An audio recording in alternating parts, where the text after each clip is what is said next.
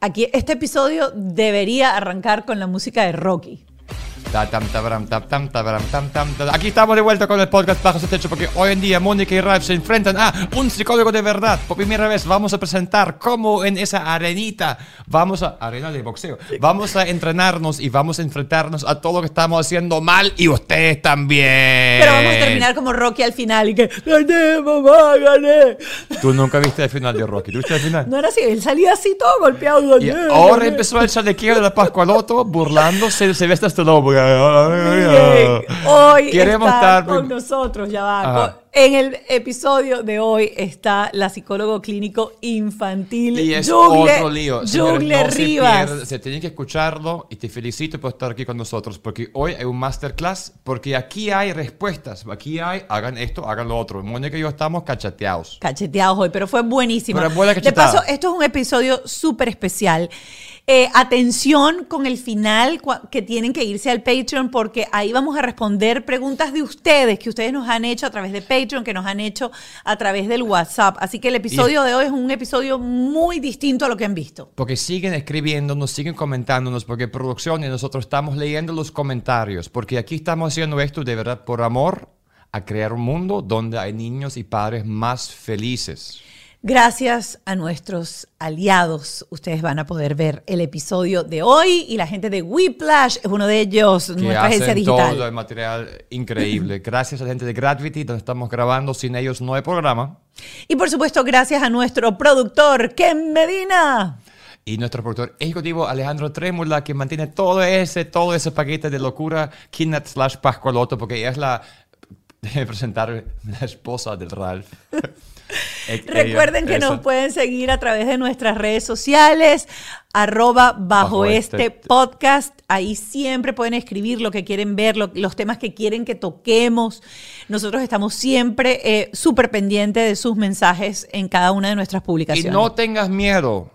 No tengas miedo de esconderte en el baño, de co- correr de tu esposo, de tu esposa, de tus niños y escribir al WhatsApp 561-571-2880 para desahogarte y contarnos qué está pasando. Escríbenos por WhatsApp para poder incluir tus preguntas en el próximo programa. Y recuerden que al finalizar este episodio que estás escuchando en la plataforma eh, digital de audio o en YouTube, nos vamos directamente a Patreon. Patreon es una plataforma en donde damos contenido exclusivo para las personas que se suscriban. ¿Por cuánto, Ralphie? ¿Por qué hacemos eso? Porque cinco dolaritos, porque hay que pagar producción, hay que pagar cositas. Entonces, apóyanos, escríbele al Patreon, cinco dolaritos, pero vas a tener las clases magistrales de qué hay que hacer. Vas a poder ver los eh, episodios anticipados, vas a tener siempre eh, acceso a las entrevistas de nuestro invitado con la terapeuta y hoy vas a tener esta edición especial en Patreon en donde Jugle Rivas va a responder las preguntas que ustedes nos han enviado. Háblanos de Julia Rivas, háblanos de ella un poquito. Psicólogo clínico infantil tiene una plataforma que se llama Psico Coach Kids. La pueden seguir en Instagram. Tiene una plataforma en donde comparte muchísima información. Así que si quieres ser cada día una versión mejor de padres, tienes que seguirla. Pero no estoy yo aquí. Ella va a hablar por sí sola. Les prometo que este episodio fue lo digo yo en el, en el episodio. Este episodio lo tienes que grabar. Este episodio lo tienes que ver más de una vez. Sí, este episodio te va a enseñar tanto. Y hay mucha filosofía atrás, o sea, va muy rápido el episodio. Así es, así que vamos de uno a verlo. Y ya estamos con eh, Yugle Rivas, nuestra psicóloga conductual infantil, que va a estar con nosotros eh, en este programa, en donde yo creo que vamos a tocar como cinco puntos súper específicos, en donde nosotros como padres vamos a ir pidiendo como, como guía con estos cinco puntos que a nosotros nos han hecho mucho ruido. Yugle, bienvenida. Gracias por la invitación. De paso, yo debo decir que yo soy fan de esta mujer, pero fan. Si ustedes no se han pegado a su Instagram, tienen que hacerlo porque comparte información buenísima. Aquí lo van a ver en pantalla, es Psico Coach Kids, así que conéctense de uno, síganla porque es oro lo que comparte esta mujer en las redes. Y me encanta el programa porque hay tantas preguntas que yo tengo, cosas que no sabemos hacer. Nos, ya empecé a hablar contigo de las cosas, pero es como que la- los paros estamos tan perdidos y estamos buscando soluciones y respuestas de alguien que sabe algo. Mira, Mónica. vamos a ir tocando temas que vienen de noticias que han estado en el tapete últimamente. Y yo quiero empezar con esta ley eh, de la Florida, que la han llamado No digas gay. eh, que trata sobre todo de que los maestros, ya lo voy a explicar un poco más a fondo, de que los maestros no pueden abordar el tema de la orientación sexual y el tema sexual en las aulas. Yo sé que este tema eh, lo has hablado mucho en live, te han, te han llamado mucho eh, para conversar acerca de esto. Y yo quiero arrancar, ahora les voy a ir citando ciertas cosas para irlos poniendo en contexto, pero como nosotros somos de esta generación en donde sentimos que debe haber una mayor aceptación, en donde no debe haber, eh, bueno, yo soy feliz de que mi hijo, por ejemplo, viva en un entorno en donde comparte con todo tipo de religiones, con todo tipo de razas, en donde en- le hago entender que todos somos iguales pero diferentes. ¿Qué tanto esta ley hace ruido en ese proceso de que el niño entienda la diversidad y acepte la diversidad? Ok. Lo primero es que siempre que me hacen esta pregunta empiezo explicando que esto no se trata de posturas ni a favor ni en contra. Se trata sencillamente de desarrollar un punto en base a lo que un niño realmente necesita. Yo siempre les pregunto a los padres, ¿por qué te cuidas de hablar delante del niño de sexo? ¿Por qué te cuidas probablemente de hablar de pornografía? ¿Por qué evitas ciertos temas? Porque sabes que tu hijo no tiene la madurez para entenderlo. Entonces tú quieres ver una película porno o tú quieres ver una cosa que viene con mucho contenido de adulto y tú tomas las previsiones para que el niño no esté delante de esa situación o de ese momento. Porque el niño lleva un desarrollo psicológico, cognitivo, conductual y emocional. Lo primero que un adulto debe entender es que los niños no entienden la vida como nosotros, no procesan la información igual. Hay cosas que para ti son muy fáciles de comprender, pero para un niño son muy complejas. Entonces, ¿qué pasa? Con esta ley, porque esto no se trata de apoyar la política o probablemente la religión, se trata de entender lo que un niño necesita. Lo que se busca es filtrar la información que un niño recibe. En ningún momento se trata de excluir, de no hablar, de discriminar, de no aceptar la diversidad. Pero para un niño que va en formación muy pequeño, empezar a entender que existen otros matices tiende a hacer confusión. Ahora, Ya, ya, entonces, Ya, entonces ¿te parece, parece, o sea, sigue hablando, porque te parece bien entonces que estamos como diferenciando y entendiendo la ley bien. Entonces, ahí viendo.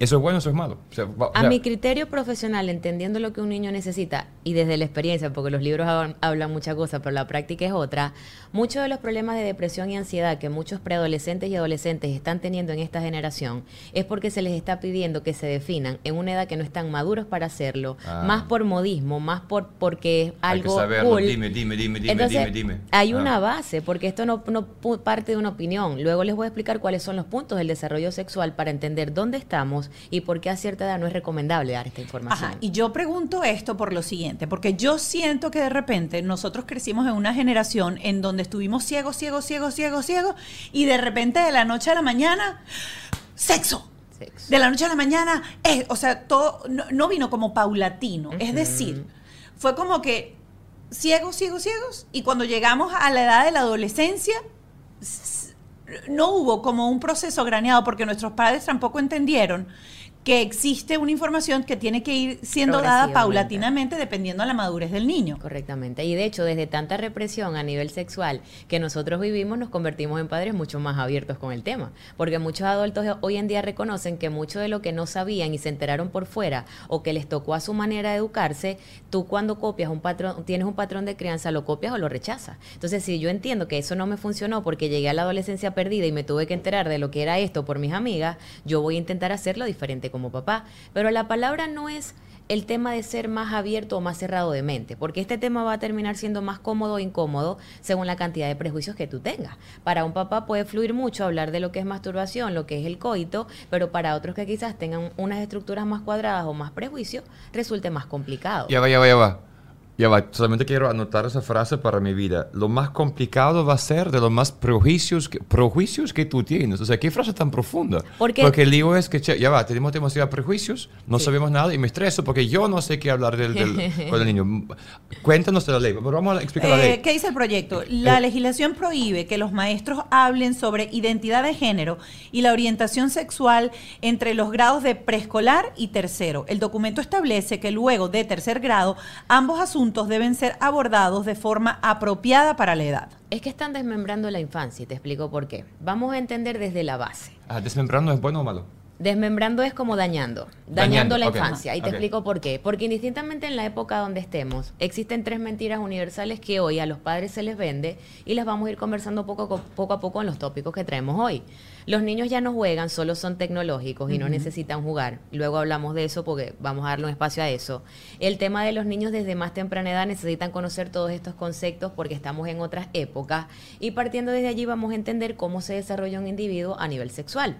Lo primero que tú tienes es cuando tú naces es tu género, tu sexo biológico, lo que te identifica como hombre o como mujer. Tú allí puedes influir. Porque si tienes varón varón y quieres hembra, tú pagas un tratamiento con el médico para que tu tercer bebé sea planificado.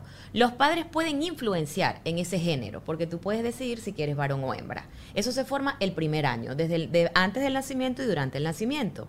Después de ese sexo biológico, ¿qué corresponde en la segunda etapa de la identidad de género? Corresponde el tema de la expresión de género. La expresión de género es como yo empiezo a entender, porque no vengo con un manual en el pañal. Yo no sé lo que es ser un niño y lo que es ser una niña. Lo aprendo, su hija lo está aprendiendo de ustedes. El varón tiene un pene, la mujer tiene una vagina, tienen cuerpos diferentes, actitudes diferentes. Y yo aprendo lo que es ser niña en base a los patrones que copio de mi hogar, de mi cultura, de mi contexto, porque ser mujer en Arabia no es lo mismo que serlo en Estados Unidos. Entonces, la expresión de género se forma en toda la infancia y es donde el niño empieza a aprender sobre esos roles que existen hombre, mujer, cómo se comportan y cómo son. Después de esa expresión de género, porque a un niño lo único que le corresponde es preocuparse por entender cómo funciona un niño y una niña y aprender esos patrones de comportamiento, viene en la preadolescencia la identidad de género.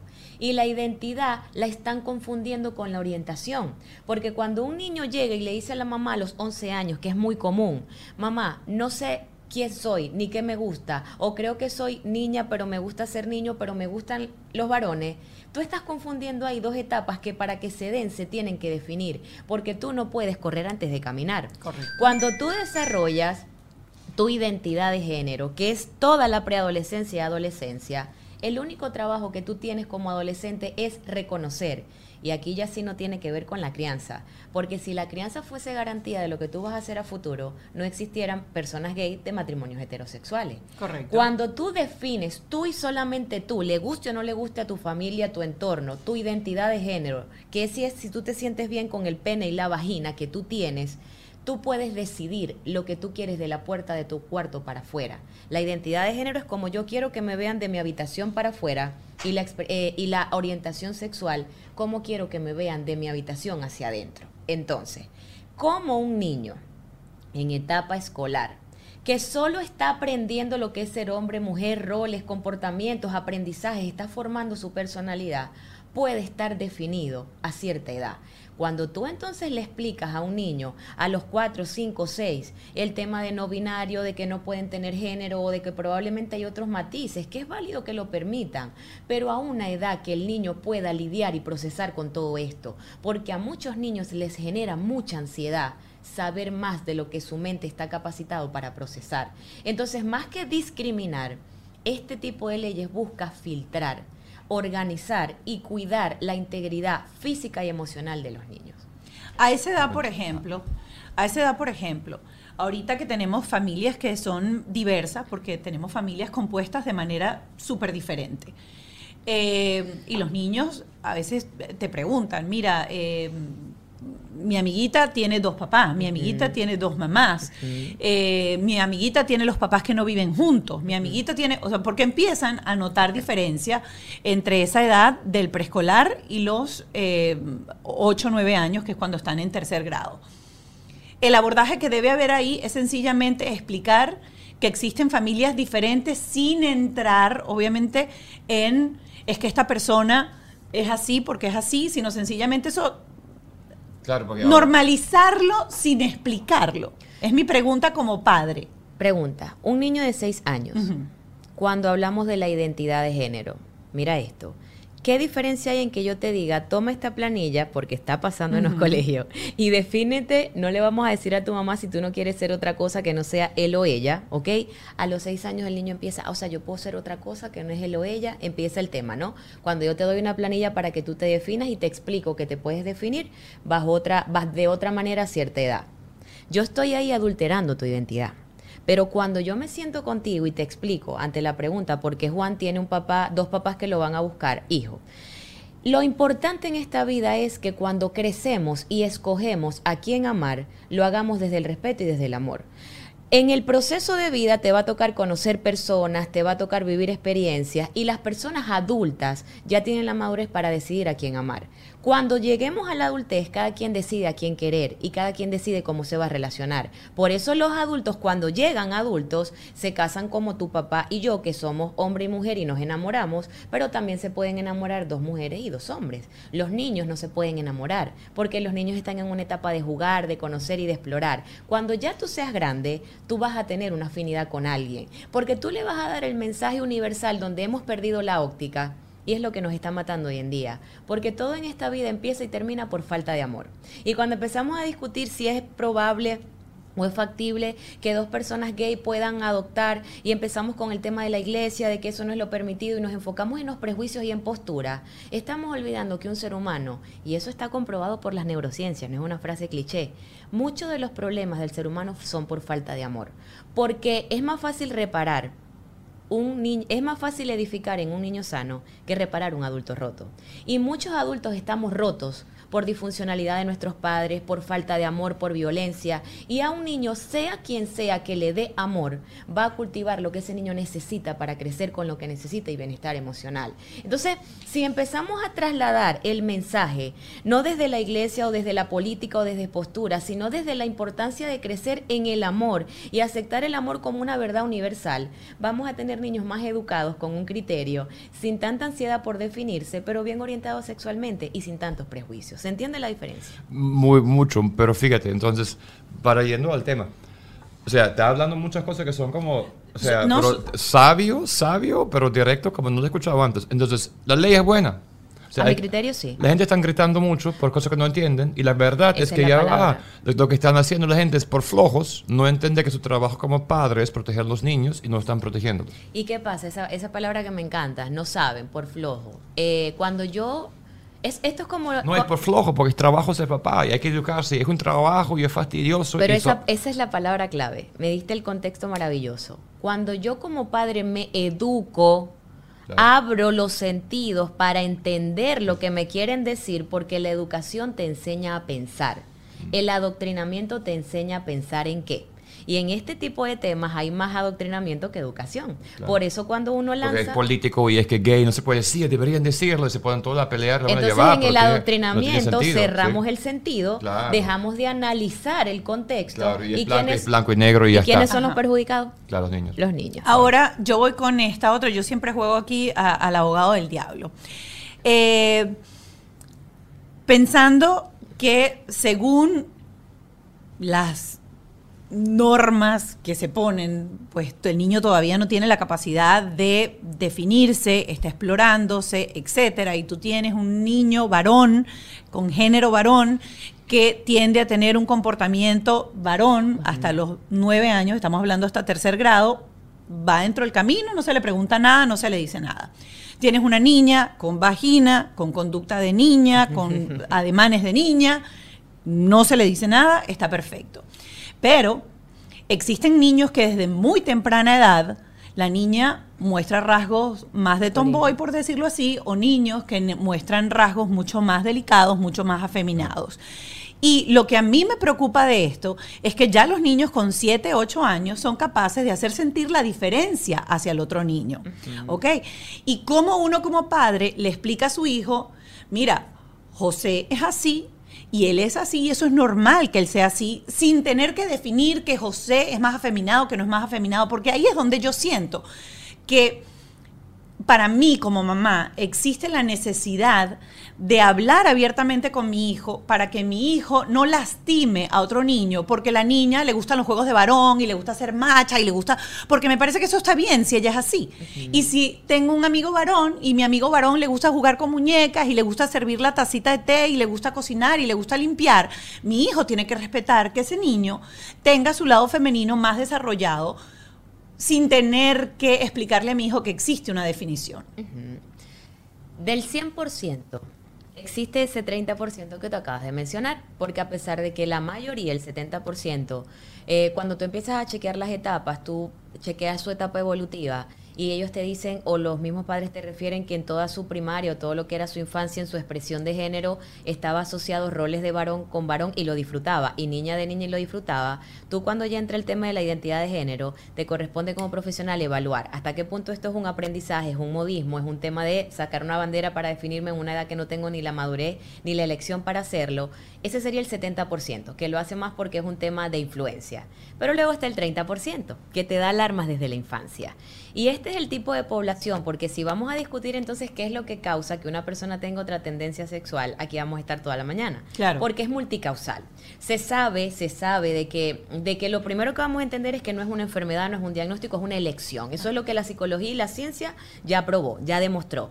Pero de resto se sabe que es multicausal. No es garantía de que tú tengas en tu casa puros hombres y termines teniendo afinidad con hombres o viceversa. Entonces, ¿qué va a pasar? Existe ese 30% que desde que va creciendo nacieron con un sexo biológico tipo pene o vagina, pero en su expresión de género ya empezaron a dar alarmas. Yo he tenido pacientes de tres años que cuando van a la consulta, son niños muy inteligentes, me dicen, eh, yo me abro con ellos, empezamos a jugar y me dice, mi papá no me deja pintar con el color rosa, pero a mí me encanta. Y me obliga a jugar fútbol, pero a mí me gusta ver a Angelina bailarina. Y empiezas a ver que está esa lucha de las prohibiciones que el entorno le da porque no es lo esperado en el tema de lo que se espera de él, pero hay un interés que no es aprendido, que no es copiado, que es natural. Entonces, mis estimados, si ese 30% corresponde a su hijo, por mucho que usted lo meta en soccer, por mucho que usted haga modelamiento, porque esto no tiene que ver con usted, no se lo tome personal, el 30% de estos casos que dan estas alarmas en la infancia terminan cuando desarrollan su identidad de género y su orientación sexual siendo gay. Porque se sabe que hay algo hormonal y que hay niños que tienen más hormonas femeninas que masculinas o viceversa y tengo la oportunidad de tener muchos amigos gay en conversaciones privadas e íntimas y de 10 que tú puedes conversar con ellos, 8 te dicen que desde pequeños ya ellos sabían lo que iban a hacer. El común denominador es que ya internamente había una elección, había un interés, había una afinidad. Pero es muy diferente cuando tú lo sientes, porque aquí el trabajo, suena pesado lo que voy a decir, pero es real, es si tú estás llevando a terapia a ese niño para que cambie su identidad o para que module probablemente en la adolescencia su orientación, aquí la terapia va enfocada a los padres a su aceptación. Porque cuando ya ellos están claros, pasan por un proceso de reprimirlo, de no hablarlo, un proceso más emocional y de autoestima por romper quizás el legado familiar. Pero aquí no hay vuelta atrás. Porque cuando esto es una elección, cuando hay un sentir, cuando naturalmente hay una atracción hacia lo otro, ya eso te define. Entonces, ¿qué es lo que va a pasar? Lo que tú acabas de indicar. Explicarle. Lo que pasa es que la pregunta sería, los niños son niños, pero comprenden si tú se lo explicas a su nivel de conciencia. Y si yo me siento con un niño de 5 años y le digo, amor, todos tenemos cerebros diferentes y organismos diferentes. Y en muchos casos hay niños que tienen más hormonas internamente de niños que de niñas. Cuando encontramos una persona en nuestro camino que es diferente, que tiene comportamientos diferentes, hay que aceptarlo, quererlo y apoyarlo. Y tú le vas a explicar, adaptado a su edad, que hay diversidad. Y esa palabra es clave, la diversidad. Es lo mismo como cuando tengo un niño con autismo en el salón y lo veo como raro o enfermo. Y si yo sustituyo esa palabra porque todos somos diferentes y nuestro cerebro también, le estamos dando un contexto a su niño, a ese niño de crecer, entendiendo que hay matices y que nada es bueno ni malo, todo es interpretativo. Un niño con una mente más abierta. Entonces, dos cosas que quiero rescatar. Cachetada a todos los padres aquí sentados. Cachetada. dos cosas que quiero rescatar de aquí. Que, fíjense, la ley lo que dice es que en el aula, el maestro no debe ser el encargado de tocar desde preescolar hasta tercer grado estos temas. Pero nosotros como padres, ¿ok?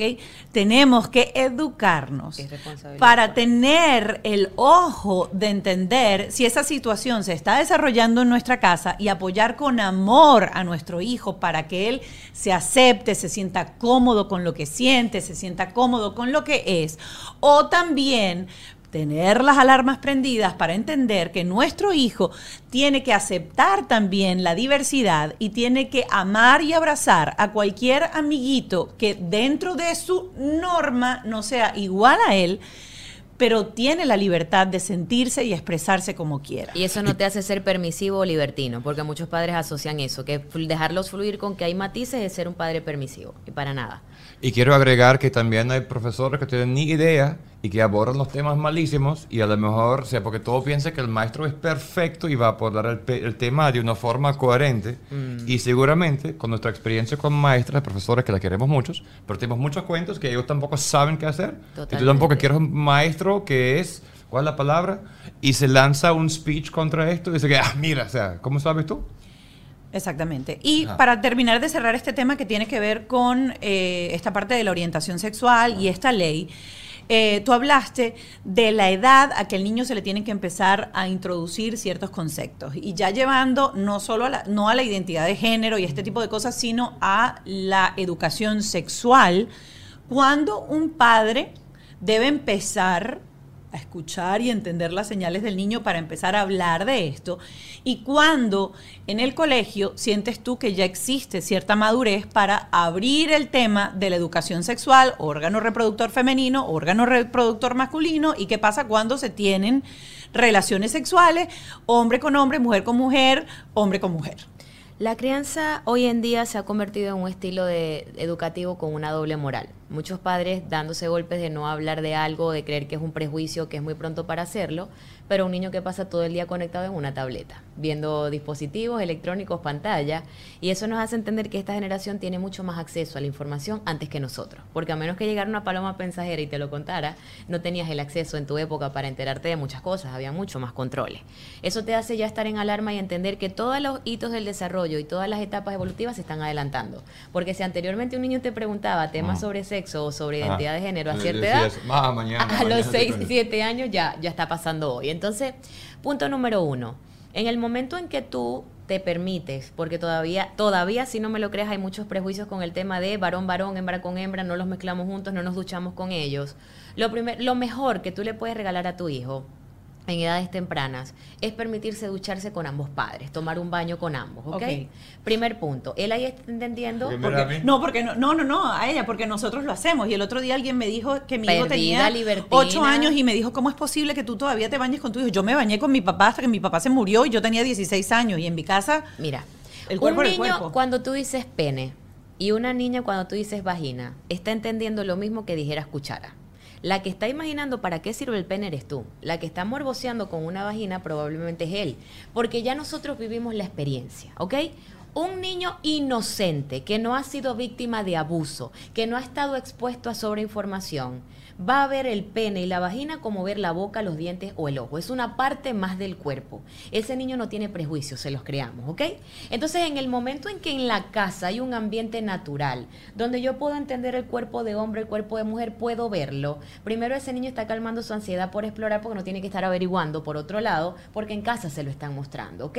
Lo segundo, cuando ya yo crezca en un ambiente natural de exploración y probablemente, porque muchos niños es, es esperado en términos evolutivos, que a los 3 o 4 años sientan placer en la. A mí me escriben mucho por redes, Julia, no sé qué hacer, mi hija se masturba. Calma, no es una masturbación o no es un acto de masturbación como el que tiene un hombre o una mujer que lo hace fantaseando, teniendo placer sexual. Pero ahí, ahí, ahí, ahí se siente.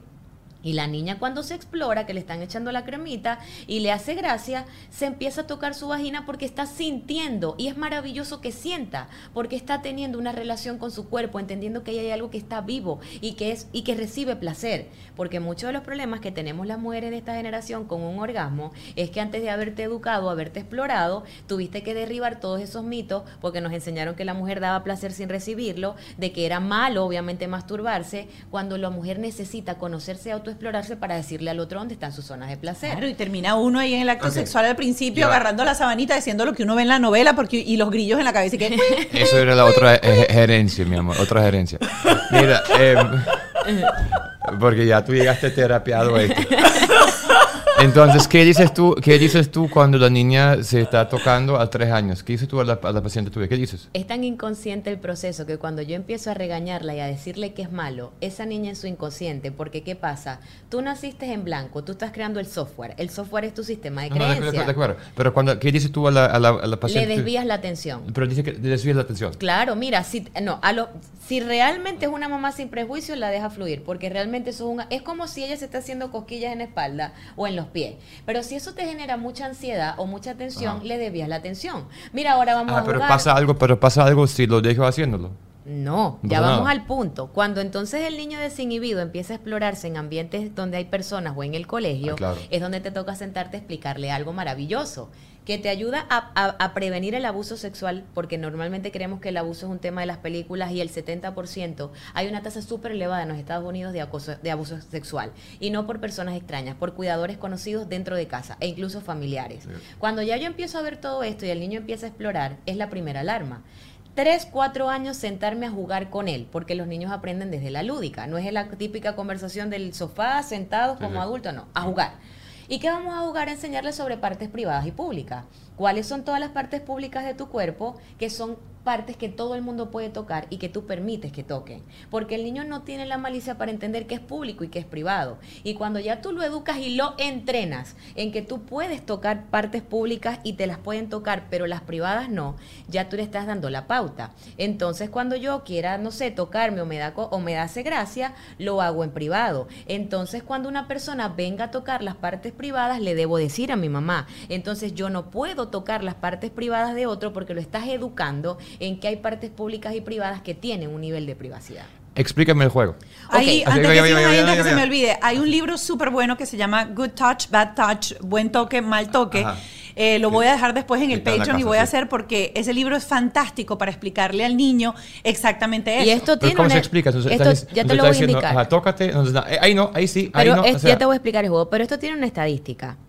El 60% de los eh, adolescentes, niños o niñas, que se dan, que se dieron cuenta e hicieron consciente que en su infancia fueron víctimas de acoso sexual, lo hicieron viendo una película la primera vez que vieron pornografía, porque en el momento que asociaron que eso que estaba pasando en lo que Ah. vieron era lo que le habían hecho, empiezan a tener pesadillas, flashback, porque es como que hacen insight, hacen consciente en ese momento pasó? que lo que ese primo, esa cuidadora hacía conmigo no era un juego, me estaba abusando. Si nadie a ese niño le explicó, no lo que es el abuso porque es muy profundo y no los vas a llenar de miedo, pero que existen partes públicas y privadas que nadie puede tocar, tú no lo estás preparando para prevenir estas situaciones que te pueden pasar. Entonces sencillamente puedes agarrar una muñeca o puedes meterte en Google y colocar lámina del cuerpo humano didáctica y te van a salir mil. Tú puedes hacerlo de las dos maneras. Ajá. Para niños más grandes, puedes usar la lámina y le vas a explicar. Yo siempre le explico a los papás que a mí me encanta usar una analogía, porque los niños no entienden como tú. Público, privado, son claro, conceptos como eso, complicados. Por eso. El 80% de los niños aquí en la Florida han ido a Disney. Ok, ¿por qué Disney es privado? Vamos a jugar a eso. Vamos a aprender hoy un concepto nuevo, público y privado. Privado porque se paga, porque no todo el mundo entra. Vamos a buscar ejemplos de cosas privadas. Privado es Disney, privado es un parque, privado es esto y le explicas el por qué. Ajá. Porque no tiene acceso todo el mundo, porque hay que pagar, etcétera, lo que tú quieras explicar. Ahora, vamos a hablar de lo que es algo público.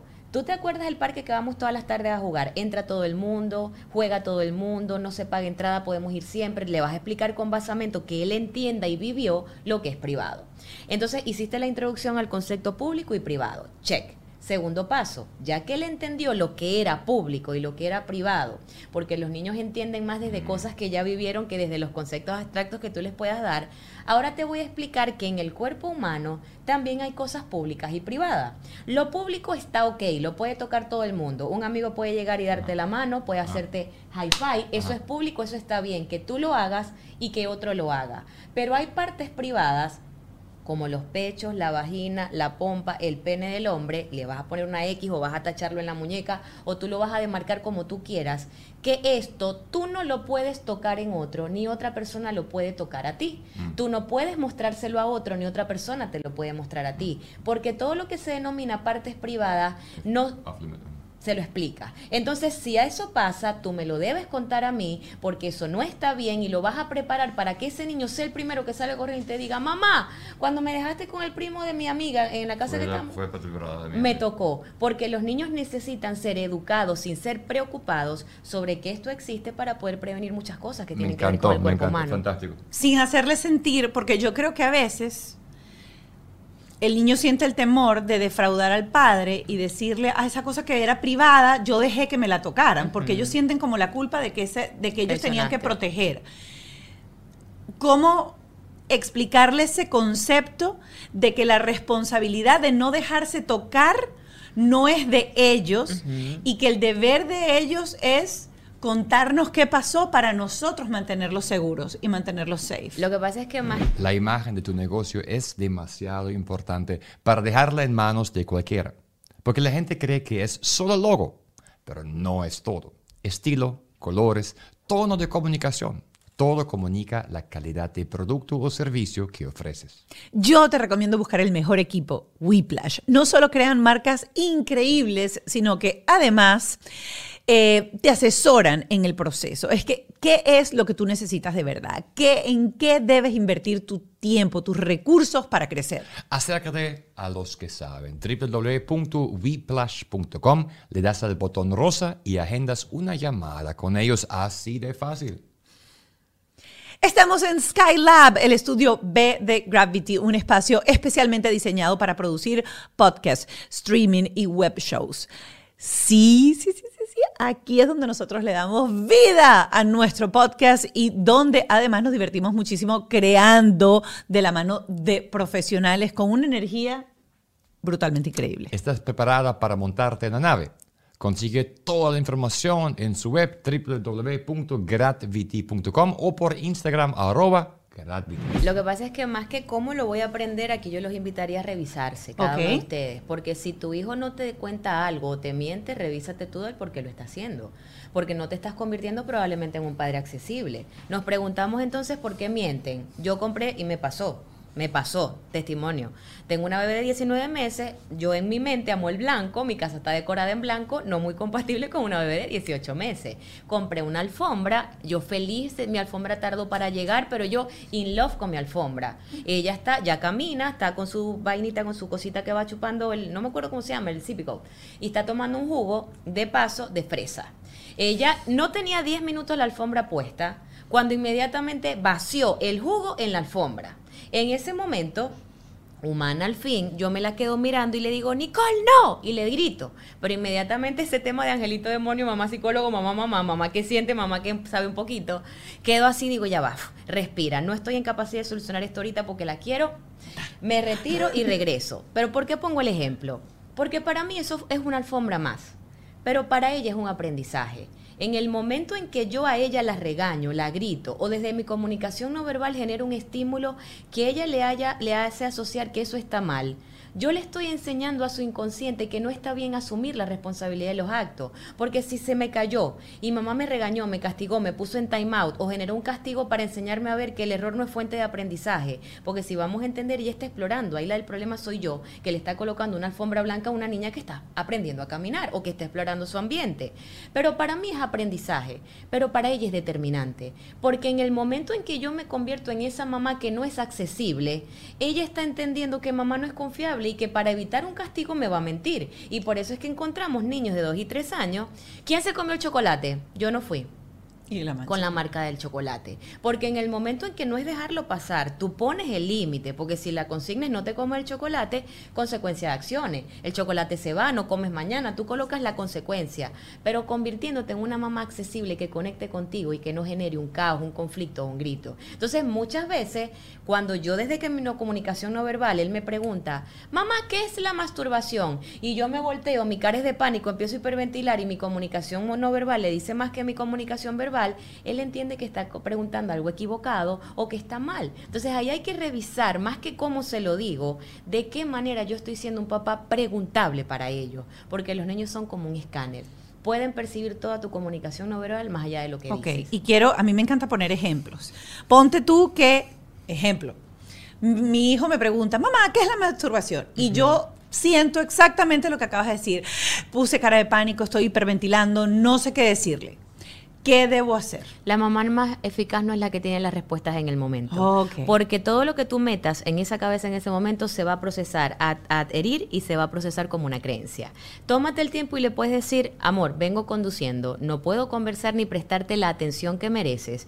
En la casa, en la noche, yo voy a tu habitación y vamos a conversar sobre el tema porque me lo preguntaste y te lo debo indicar, pero cuando tenga la atención en ti, porque ahorita estoy conduciendo. Punto. Llamaste a la psicóloga, buscaste YouTube, leíste el libro, hablaste con tu esposo, te preparaste y fuiste a hablar. Lo que pasa es que nos enseñaron que en el momento hay que tener la respuesta más eficaz y muchos padres generan errores por tener una respuesta para la que no se han preparado. No siempre tenemos las respuestas para todo, pero sí podemos prepararnos para tener las mejores respuestas para Como ellos. tocaste el tema de lo de la alfombra, aunque yo sé que no tiene que ver con la cosa sexual, ¿qué hiciste en ese momento cuando te provocó? No, saliste y respiraste. Claro, Bueno, pero deja que ella después que explique, respire, analiza algo muy sencillo. Mi, mi esposo me dijo, te lo dije, porque es sentido común. es sentido común. Me dijeras, bueno, tiene 10 años, ya eso es una conducta inadecuada, ya yo puedo poner una sanción, porque a los 10 años ya un niño tiene designada su área de juego, ya, ya está irrumpiendo una regla de la casa.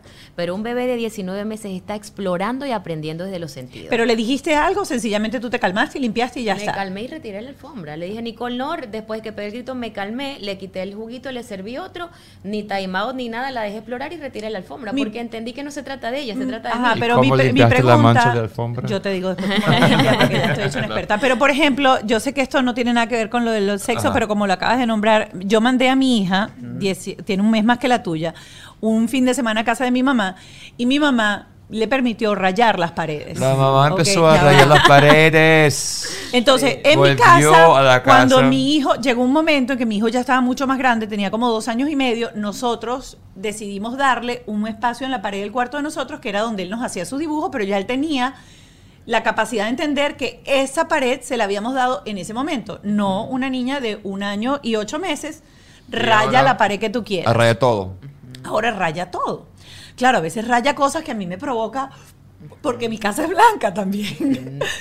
este, era. Ahora es colorido. Ajá, entonces, pero existe algo, porque obviamente yo la agarro cuando la encuentro rayando en otro lado, le hago algo muy divertido y empiezo, no, no, no, no, no, y me la llevo así, vamos con este, y la llevo justo al lugar porque designé un pedazo de ella. pared para que ella pueda rayar. Eh, en el caso de las paredes o en el caso de la alfombra, ¿existe en ese momento algo para que ella entienda sencillamente de que, ok, fue una equivocación, fue un error, no pasó nada, lo limpiamos, pero ¿lo dejo pasar como si nada? ¿O hay el mensaje de aprendizaje mínimo en ese momento? Tú has escuchado la frase que me parece terrible, pero las madres la utilizan mucho. Este, mi hija está casi entrando en los terribles dos. ¿La has escuchado? Claro, Oh, mil terrible, veces, dice. mil veces, mil veces. Ok. Esos terribles dos se, ha- se, ate- se tiende a utilizar como una frase para designar que es una etapa complicada, ¿ok? Yo siempre explico que si tú empiezas a entender que tienes un terrible adolescente en casa y tienes un niño con los terribles dos, tú te estás predisponiendo a la etapa, punto. Porque la palabra terrible predispone a. No es una etapa terrible, es una etapa compleja, que tiene, que tiene tanto, es como un, es un mini adolescente lo que tienes en casa. De hecho, ayer colocaba un post que decía que tener un niño entre uno o dos a tres años en casa es como tener una licuadora sin tapa, porque es descontrol total, ¿ok? Total. Tal cual. Así yo, yo veo a mis hijos como una licuadora sin tapa. Entonces, ¿qué pasa? Las expectativas nos hacen mucho daño y las expectativas aplican en esta etapa que aparecen pataletas y berrinches, que aparece, el, que aparece el llanto, que aparece la descarga emocional, porque como padres racionalizamos todo. Entonces vamos a entender esto. Tú y tú, adultos, yo, desarrollamos ya la corteza prefrontal. La corteza prefrontal es el área del cerebro que se desarrolla y madura a partir de la adolescencia en adelante, que te ayuda a entender la vida desde la lógica, la razón y primero pensar y después sentir, racionalizar. La pared está blanca, no la puedo rayar, mami me dejó un espacio designado para. Todos esos procesos cognitivos ameritan la corteza prefrontal, que los niños no la tienen ni cercana a desarrollar. Porque los niños funcionan con la amígdala del cerebro y mientras más pequeños son, son más emocionales y menos racionales. El adulto y el preadolescente empieza a pensar y después a sentir. Los niños primero sienten y después piensan. Toda esa explicación maravillosa racional que tú me diste es tu corteza prefrontal. Ella está viendo un montón de paredes blancas donde ella puede plasmar su lienzo. No va a entender que está mal, no se va a inhibir la conducta. En- de hecho, va a llegar a pasar que como ya entiende que le dices que no, puede que se voltee y te empiece a retar con el creyón, a ver si tú le vas a quitar el creyón o no, hasta que vaya, porque está empezando a entender el límite. Entonces, ¿qué es lo que va a pasar? No te- La misma mirada, hace crío. La misma mirada. yo recuerdo la de Nicole también. Porque la mía me mira retándome y ya yo ahí entiendo que el reto no es reto. Ella es- no entiende lo que es un límite, está aprendiendo a ver hasta dónde puede llegar. Pero su trabajo como niña es estirarnos a nosotros para ver hasta dónde se lo vamos a permitir. Eso que tú estás haciendo se llama contrapartida. Desviarle la atención, llevártela a otro lugar para que no raye lo que va a rayar. Pero si tú crees que espontáneamente ella se va a calmar y no te va a- y no va a llorar, porque el trabajo del papá en esta etapa ante una pataleta y un berrinche es validar la emoción pero corregir la reacción. Y muchos padres creen que o creen que todo va a estar bien cuando su hijo a esa edad no llore y no se frustre. Y es mentira, porque los niños a esta edad tienen muy poca tolerancia a la frustración. Entonces, organiza tu ambiente, ya va a llegar el momento en que ten la certeza que todo va a estar blanco y decorado como me pasa, pero también entendiendo que es una niña que no te está desobedeciendo, que no te está retando, que está explorando y que su cerebro se rige más por la emoción que por la racionalización. Este Votar tema- los polígrafos, me parece No, la no, única no, opción. Utilizar. Gracias, ahí está, ahí ya está va, ya va. Yo lo reco- La mía también está en la misma etapa. Ya le compré tizas de esas que se borran de verano, Claro. que hay muchísimas, marcadores de cosas que se pueden lavar. Y es como que el desastre es mínimo antes Claro, que darle cosas claro. que Yo tengo uno marcar. de siete que Preparar ahora tiene fijación con los Sharpie Ujú. Y yo quiero morir con los Sharpie eso Ah, estoy. vamos a- Pero vamos- bueno, esto lo vamos a tocar un poquito más adelante porque hay uno de los temas que vamos a hablar hoy con Julen que es eh, el tema de la crianza, la crianza consciente, la crianza respetuosa y la crianza a la que, de la chancleta, como digo yo, a la que fuimos criados nosotros. Vamos a un segundo tema que habíamos pautado para conversar hoy y es el tema del bullying. Eh, hace, esto fue hace un mes, mes y algo, ¿verdad? Hubo esta, esta noticia de este niño de Utah que eh, se suicidó porque estaba siendo sometido a el bullying. Y hoy no quiero hablar de las víctimas. Hoy yo quiero hablar de el niño que empieza a tener esa conducta diferente, ese niño que uno siente que es el amiguito o siente que es de repente el hijo de uno y uno empieza a ver que el niño tiene una conducta diferente. ¿Qué hacer como padre? ¿Cómo leer? Yo sé que a veces es complicado porque estos niños vienen de hogares disfuncionales, entonces ¿cómo pedirle a un hogar disfuncional que entienda que su hijo está siendo un niño disfuncional eh, en el aula? Pero a veces no son hogares tan disfuncionales y tú estás viendo que el niño es, es diferente, que tiene problemas de conducta, que tiene problemas para relacionarse, que tiene problemas y los padres es como que o se hacen los locos o no lo ven. Yo siempre, eh, cuando me preguntan sobre este tema, empiezo a explicar que hay dos tipos de inteligencia. El sistema americano es un tipo de sistema donde te educa, inconscientemente nosotros como padres estamos como en la rueda del ratón, pensando que la inteligencia real y que el que va a llegar más lejos es el que tiene la mejor calificación, el que va a optar por la mejor universidad, porque en el contexto de cómo funcionan los padres acá, la mayoría está enfocados en que logre los grados, en que logre un rol, que salga una buena calificación.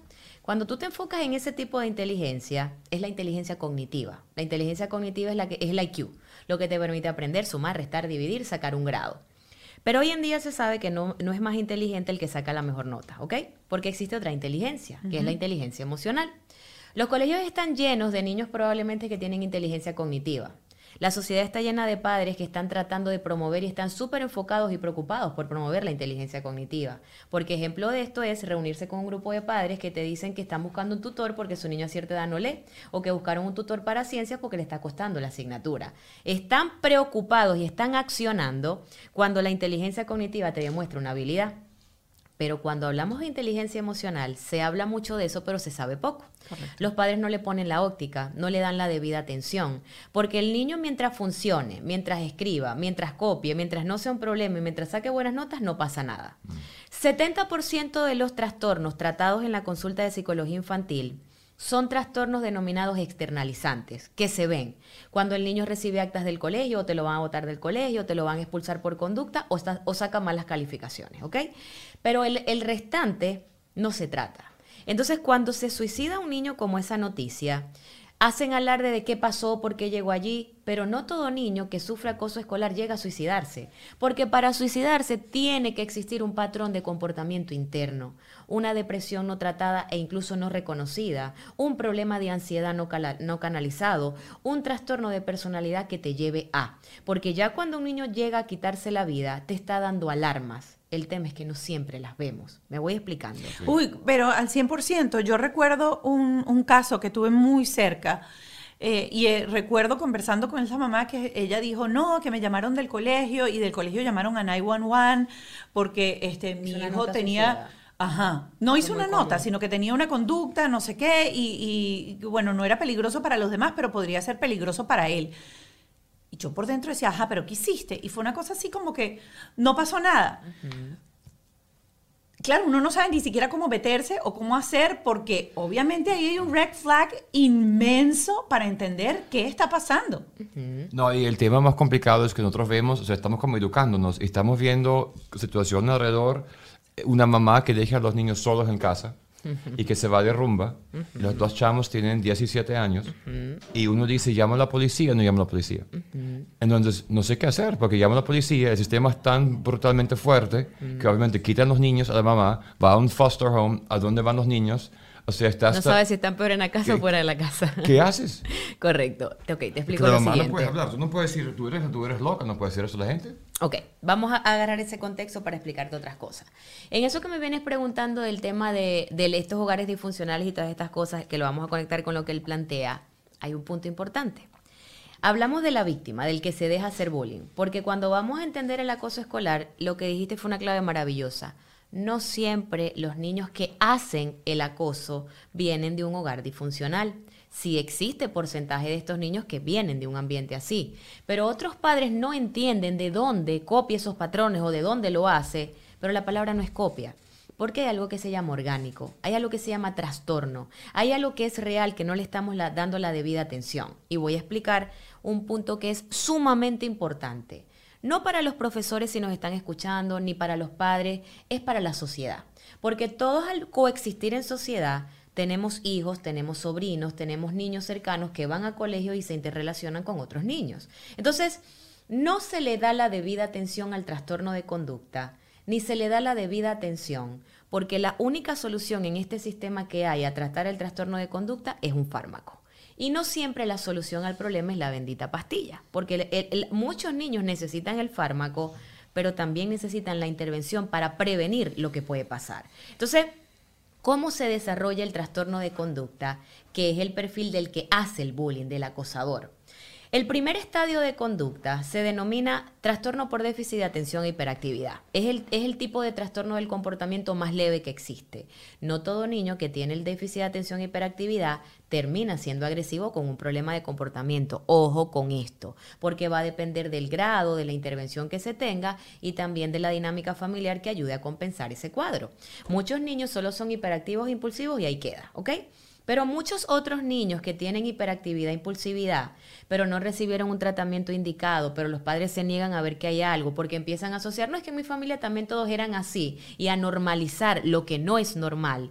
Puede pasar que ese niño orgánicamente, al, no al tener neurotransmisores en sus cerebros que lo hacen más propenso a la agresividad, a la impulsividad y a no analizar lo que hace, pueda pasar al segundo estadio de conducta nivel 2, que es el oposicionista desafiante. Un niño con oposicionismo desafiante reta a la autoridad, no cumple normas, no respeta el límite, es vengativo, rencoroso y le encanta molestar a los demás. ¿A qué edad empieza a desarrollarse esa? Aproximadamente la hiperactividad e impulsividad desde muy temprana edad, 4 o 5 años hasta los 7, 8. Ya a los 8 o 9 empieza a aparecer la misma hiperactividad e impulsividad, pero asociado con conductas oposicionistas desafiantes. Ok. Reta, se venga, ve- eh, límites, normas, un trastorno de conducta en puerta. Es ese líder eh, que se las sabe todas, que, que impone, que, que tú le ves el punto de querer agredir.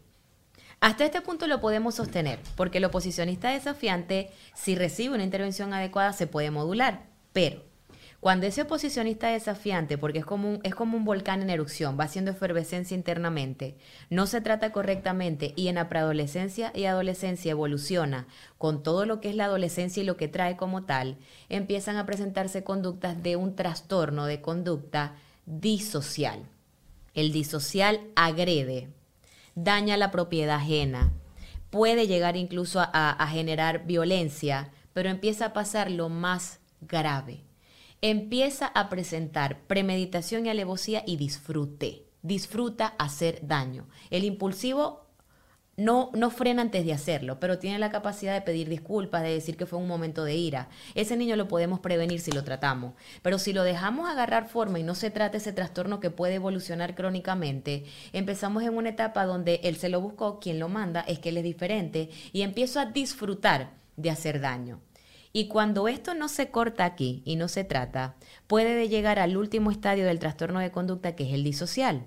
Premeditación y alevosía, que son todos esos niños que ves que planean el tiroteo, que planean la matanza, que, que hay un plan bien trazado en un cuaderno, porque hay disfrute en hacer daño, porque hay premeditación y alevosía, y porque ya cuando la persona llega a disocial es un 90% probable e imposible de que esa persona pueda volver a hacer lo que era al inicio, porque ya hay algo dentro de él que le hace disfrutar de lo que hace, de matar, de agredir, de violar. Ya es una persona disocial que no funciona en sociedad. Ahora, ¿cuánto no se puede hacer si desde edades muy tempranas los colegios, los padres y la sociedad le ponen el ojo al, tema de la conducta? Porque ¿qué es entonces el bullying? Una relación maestra, una empieza a formarse una relación maestra entre patologías no tratadas en los colegios. ¿Cuántas noticias hemos visto de un niño con autismo de alto nivel de funcionamiento que le hacen bullying? El niño con autismo de alto nivel de funcionamiento es inteligente, va a escuela regular, pero carece de algo que se llama teoría de la mente. No entiende el doble sentido, lo entiende todo literal, es inocente, blanco perfecto para abusar de él. Luego tenemos niños con hiperactividad e impulsividad o con un trastorno de conducta no tratado que les gusta agredir, disfrutan, son impulsivos, ejercen un liderazgo tipo autoritario, sin democracia, se encuentran, es la mezcla perfecta. Entonces, ¿qué va a pasar? Ponemos la óptica entonces a las denuncias, a que el colegio no hace nada y la responsabilidad de los padres de estos niños.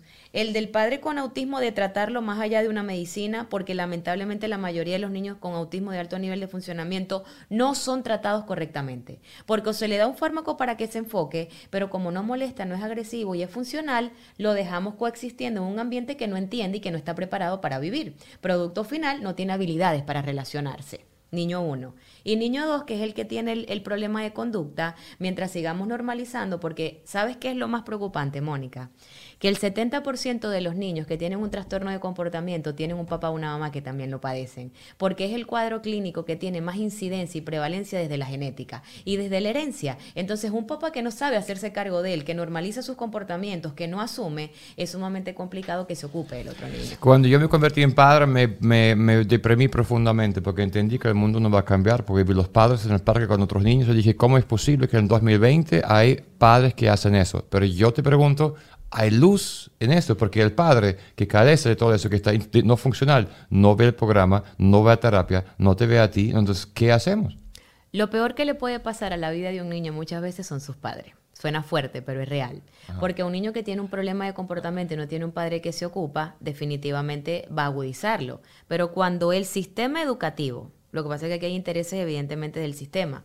Empieza a ponerle la óptica y tienen todas las medidas para controlar y apretar esto. Empieza a condicionar a estos padres a que estos niños tienen que recibir una intervención, que tienen que tener condicionamientos para seguir en el colegio y que ya no es opcional, porque el problema es que si no funciona lo expulsan y se lo llevan, pero eso es un problema en puertas que va a estar en diversas instituciones. Entonces, esto es un tema del sistema educativo y del sistema de gobierno de empezar a ver que lo que está generando este tipo de problemas es el, problema de conducta. Pero ¿qué hago? ¿Qué hago con los, qué hago con la gente que tengo cerca, que tiene problemas de conducta, que los padres no son otra nacionalidad, otra cultura? Tiene, yo tengo chance, porque otro terapeuta me dijo, olvídate, no tienes chance, no tienes acceso. Yo tengo chance de pasar tiempo con los niños y cambiar algo de conducta, aunque sea dos días a la semana, fin de semana, o no nada que hacer. Porque yo lo veo y digo, chavo, nada que hacer. O sea, no voy a llamar a la policía, no lo voy a hacer. No, no voy a hacer que la policía venga y los, los chamos. Pero ¿qué opciones tengo?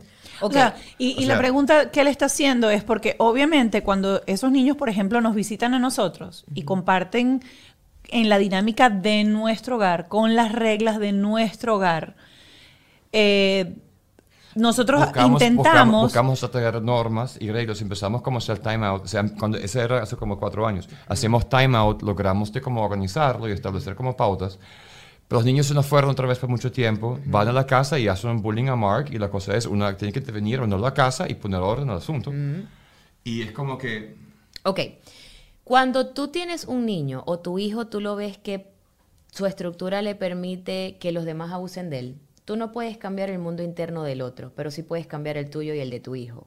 Y se trata de enseñarle a tu hijo a solucionar problemas. En el momento en que llegan niños que tienen la tendencia a acosar a tu casa, a burlarse o a molestarlo, y tú crees que el trabajo de papá es siempre estar pendiente para que no lo molesten o entrar probablemente en un momento de discusión como juez que dictamina la sentencia porque hay uno que es el que empieza y otro que termina, en esas dinámicas de relación tú le estás enseñando a jugar a víctima-victimario. El que se porta mal o el que está molestando reafirma su conducta, pero el que no se sabe defender se afirma su posición de víctima. Entonces ahí es recomendación. Cuando yo tengo un hijo que veo que le cuesta solucionar problemas, me siento con él. Y, le- y, le- y podemos usar una estrategia que se llama, de hecho, solución de problemas, que es una, una estrategia de inteligencia emocional. Si yo veo que mi hijo falla al momento de compartir un juguete o cuando se lo quitan o que se deja influenciar fácilmente por los comentarios, yo qué sé, puede ser cualquier problema, yo preparo al niño antes de, porque las habilidades se entrenan. Pero si ese niño no tiene la habilidad, yo más que regañarlo o pedirle que se defienda, porque pedirle a un niño que haga algo que no sabe no tiene sentido. Ajá, pero específico. ¿Qué hago yo si el otro chamo era amigo de él, tiene dos años más que él, lo trata mal, lo trata mal, lo trata mal? Él llega al autobús y dice, me están tratando mal, me están diciendo malas palabras, ¿qué hago? Siéntate con él a solucionar ese problema. Claro, me siento con él y pregunto, ajá, ¿cómo te sentiste? Cuéntame cómo fue, cómo No, fue. ese no es el problema. Ajá. Tú le vas a decir, llego al autobús y los niños me molestan. Vamos a suponer que ese Ajá, es el problema. listo. Vamos a buscar Uno, posi- uno, ajá. paso número uno, identifico el problema. Pum, Correcto, lo escribo lo que me está pasando. Listo. Ok, paso número dos, busco posibles soluciones.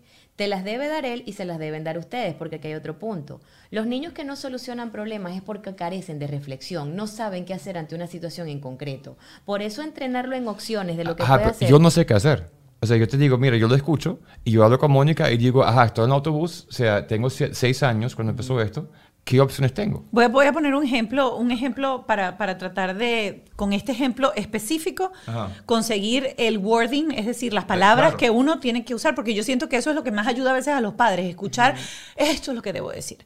El otro día me dijo, tengo que llevarle un carro a mi amigo y se lo tengo que entregar y él me lo va a romper para que él siga siendo mi amigo. Ujú, ahí tienes un problema. Eso lo dijo. Entonces yo le digo, mi amor, ¿por qué tú le vas a llevar un carro a él? Porque él, primero, si tú le quieres regalar un carro a él, tú le tienes que regalar un carro a él porque te nace regalarle un carro a él. Él no te puede obligar a que tú le regales un carro para romperlo y si no se lo llevas, él no va a ser más tu amigo. Total que yo le pregunto, ¿qué sentiste en el momento que te dijo eso? Empecé como a explorarlo para que él terminara de hablar y contarme. Ok, ¿te sentiste mal? ¿Qué, ¿Cómo te sentiste? Y luego, ¿qué quieres hacer tú? Y él me dice, yo quiero llevarle el carro porque yo quiero que él sea mi amigo. Y yo le digo, ¿por qué tú quieres que él sea tu amigo? No sé. No me supo explicar por Claro, qué que quería sea- que él fuese pero su ajá, amigo. ajá. Entonces yo le empiezo a decir, ¿tú crees que porque él es grande y está en el autobús? Puede ser, pero no sé. Todo era como no sé ya en esa parte. Entonces le digo, mira, ¿qué podemos hacer? ¿Qué quieres que yo haga por ti, ok, para ayudarte a, porque yo no quiero mandarle el carro al niño.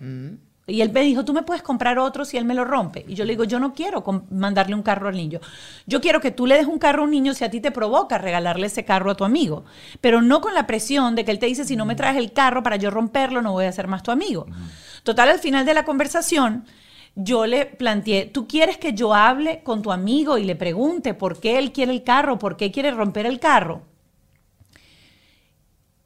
Y era así como que, Claro, no sé, porque obviamente voy a hablar con el amigo. Y después le digo. ¿tú quieres que yo hable con la mamá? Total que al final él no llevó el carro y accedió a que en caso tal de que pasara algo, yo hablara con el amigo y le preguntara al amigo, porque yo no le dije, o sea, yo lo que le dije es, yo quiero saber por qué el amigo quiere pedirte un carro para romperlo. Pero habla tú, cuéntanos, porque estamos tirando flechas. Tirando flecha. No, no, no, no, flechas. no, eso está súper atinado y te explico por qué. Un niño no sabe lo mismo que tú. Eso es lo primero que un padre debe entender. Un niño no sabe lo primero que tú. Y por tal motivo, cuando hablamos de entrenar una habilidad, es enseñarle a hacer el frente, eh, es enseñarle niño a hacerle frente a algo que no sabe. Tú de alguna manera lo enseñaste a solucionar un problema, pero se puede hacer con más pasos. Identifico el problema, busco posibles soluciones. Entonces, en esas posibles soluciones, lo que buscamos es llevar al niño a un nivel de reflexión que entienda los pros y los contras de esa conducta. Por ejemplo, darle el carrito al niño para que me lo rompa, paso número uno. Lo otro que te quería explicar. Los padres, mientras más le expliquen a sus hijos cosas desde jugar o sentarse con ellos en un nivel más verbal que de juego o por modelamiento, los niños aprenden más desde lo que ven que desde lo que escuchan. Los padres racionalizan mucho porque piensan que los niños funcionan como tú. Trata de esos temas tocarlos con menos lenguaje y llevar más recursos lúdicos. Una cartulina, creyones, hacemos el problema, lo escribimos en la nube, porque el niño aprende más de lo que ve que desde lo que escucha y más a edades tempranas. Jugando aprenden. De hecho, la terapia de juego es una terapia. Tú le quieres explicar el divorcio, anticipar una situación, una nueva rutina, siéntate a jugar con él y con figuras de acción y lo va a entender más rápido. Entonces, ¿qué haces tú? Una estrategia de solución de problemas es defino el problema, busco pros y contras. ¿Qué puede pasar si yo le llevo el carrito y él lo rompe? ¿Qué puede pasar si yo hablo con su mamá? ¿Qué puede pasar si yo me acerco y le pregunto y converso con él? Pero no dirigiendo su conducta, llevándolo tú a analizar cada una de las situaciones y del escenario lo que pueda pasar. Después que identifico el problema, busco posibles soluciones. ¿verdad? Que hago la lluvia de ideas y por eso ahí es importante que participe papá, participe mamá y participa él. Porque la idea es, sea funcional o infuncional, poner toda la lluvia de ideas que se me ocurra, todo lo que podemos hacer. Incluso hacer lo mismo, romperle un carrito. Porque aquí lo que queremos es llevarlo a reflexionar a él lo que me puede funcionar o no.